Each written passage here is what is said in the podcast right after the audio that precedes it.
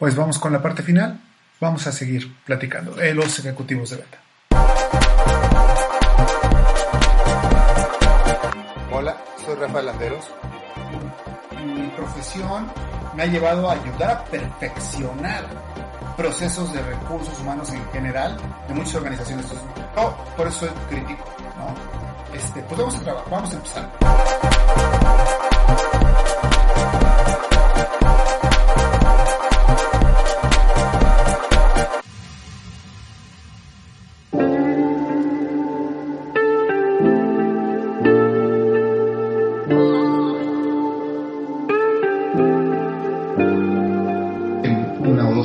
Anteriores.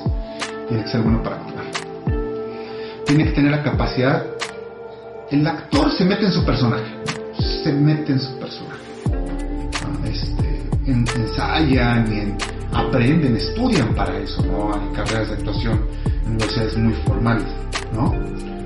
Eh, el, el ejecutivo tiene que hacer lo mismo, tiene que tener la capacidad de entender qué es el papel o cuál es el estatus de su cliente para, para asumir el papel complementario de ese cliente. Lo, lo, le hacía de ejemplo, ¿no? Es, si el cliente está atoradísimo porque tiene miedo porque está a punto de, está, está a punto de, está- de perder su negocio. Y llegas, no, yo te voy a ayudar, es bien fácil. No, antes decirle, no, entiendo tu preocupación, yo también estoy en lo mismo, entonces vamos a empezar con algo más moderado y le vamos sacando y poco a poco vas incrementando. Pum, en cambio, no, no está bien, a mí tú dame tanto y yo te lo cumplo. Imagínate que son, que, que, pasa eso en el escenario que te decía yo antes, ¿no? De los ejecutivos que venden espejitos.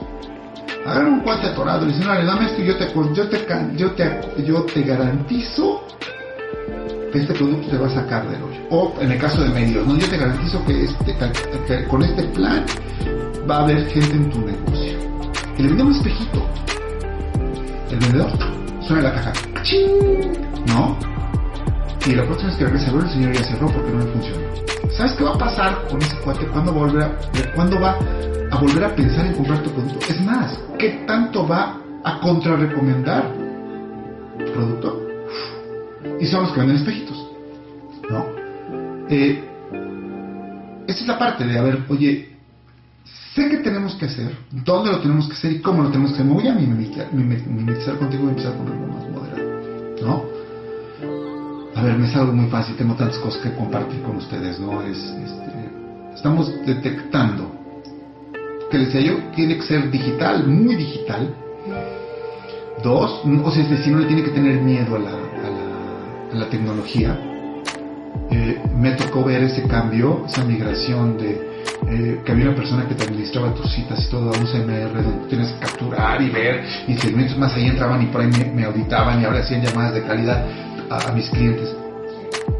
Había muchos que estaban apanicados, otros se adaptaron. Yo creo que al fin de cuentas todos nos adaptamos a, a la tecnología tal y cual, pero unos más fácil que otros. Pero aquí es, no es alguien que se adapte, es alguien que vaya al parejo y que explote, que diga, por ejemplo, en esta parte de acompañar equipos de ventas en descubrir nuevas formas de vender aún en, en estado estático, fue, hubo quienes se metieron a, hubo quienes organizaron grupos de WhatsApp. Por ejemplo, imagínate, eh, se los voy a decir algo así, ¿no? Yo vendo cuadernos. Voy a organizar un grupo de WhatsApp de las mamás del colegio fulano para vender los cuadernos. Es más, hasta con margen. Consigo a alguien que me haga los márgenes. Así de ese calibre. Esa es, esa es, proactividad. Sea, decía yo, digitales que tengan capacidad de adaptarse, digo yo, actores, no. Y tres, que estén dispuestos ser capacitados y posteriormente adiestrados.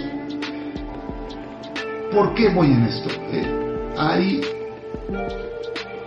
ejecutivos de venta con experiencia que no quieren probar cosas nuevas. Que a lo mejor le batallan pero dan, o a lo mejor van a entrar y les hace falta algo para mi producto. No es lo mismo vender un servicio que un producto. Y la otra, no es lo mismo vender el mismo producto, pero ahora vender a la competencia. Imagínate llegar con tus clientes oye, ¿cómo entraron a vender este churritos? Oye, traen si me vendías vironguitos. Es lo mismo, vironguitos, vironguitos y churritos es lo mismo, ¿no? Este, sí, pero los churritos son mejores. Entonces antes me estuviste viendo la cara y me vendías vironguitos y dices tú que los churitos eran peores. ¿Cómo está? Es algo muy interesante, ¿no? Regresar a buscar a tus clientes en vez de decir, oye, ¿Te acuerdas que antes se vendían vironguitos? Sí. ¿Cómo son los vironguitos? Son muy buenos. Pero ahora que crees, aparte, esos ya sigues los comprando al nuevo que tenga a ver. Pero ahora vendo jamón, y el mejor jamón que te puedas imaginar. Ese sería el camino lógico, ¿no? Entonces, sí, contratar, muchas veces buscamos incorporar a las filas ejecutivos de la competencia que venden nosotros. A lo mejor no es tan bueno, a lo mejor no es tan práctico. La otra es, cada, en cada casa se cocina de manera diferente, ¿no? Lo que le llamo yo los usos y costumbres. Eh, son y costumbres diferentes. Entonces, sí tienes que encontrar a alguien que sea que esté dispuesto a ser capacitado, a que, a que lo tomes de, de neófito, de cero, y que lo vuelvas a capacitar, que lo hagas capaz, ¿no? Y después, que sepa que después de ser capacitado, lo vas a adiestrar, lo vas a hacer diestro, ¿no?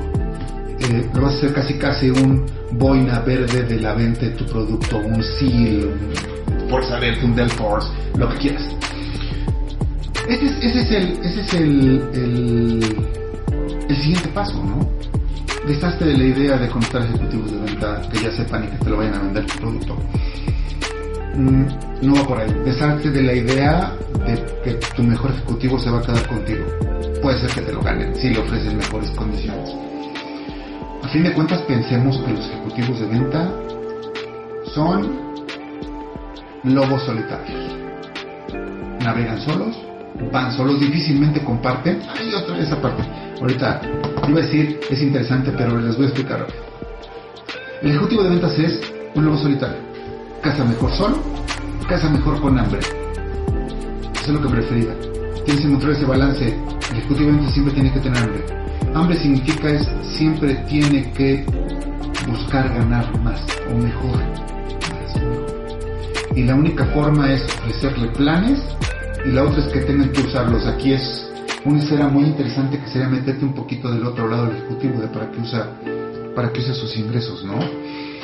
Eh, creo que a lo mejor está mal, pero puede ser parte del plan de vida. En, en algún momento me tocó eh, trabajar con, un, con un equipo de ventas donde el jefe les proponía cosas audaces para hacer con su dinero. Por ejemplo, eh, les decía, ¿tienes casa propia? No, ok, vamos a investigar cuánto cuesta una casa.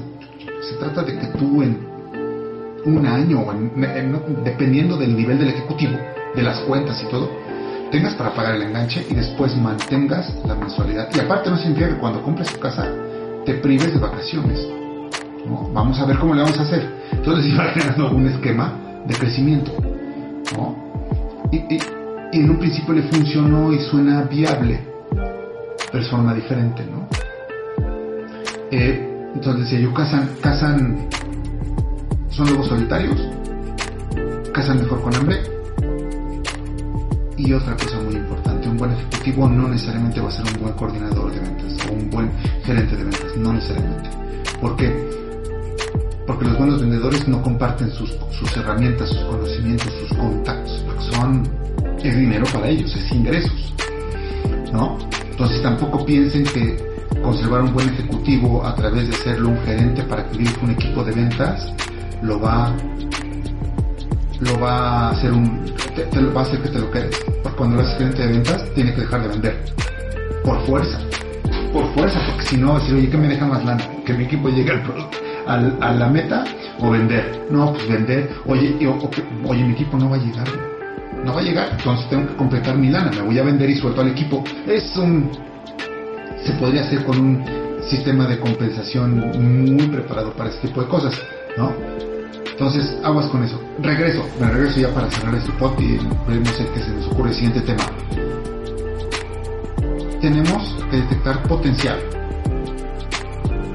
Potencial para vender. ¿Cuáles son esas grandes habilidades generales, algo a las que le pongas tú en lo particular, dado tu producto, tu servicio, digital, 95% digital, no sé, creo que hace rato dije 80, 95% digital. Dos, que tenga las capacidades de adaptarse al entorno como actor y que esté dispuesto a ser capacitado y adiestrado. Creo que va por ahí. Nos vemos en el que sigue, nos escuchamos en el que sigue.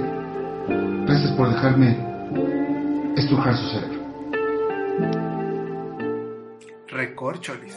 Fueron cuatro secciones. Eh, tengo mucho que platicar en ventas. De veras, en ventas, en compensación, en modelos para estimular la, la productividad. Voy a tratar de ser más moderado en los tiempos. A fin de cuentas espero que esto nos ayude a todos. Cuídense mucho. Hola, soy Rafael Landeros.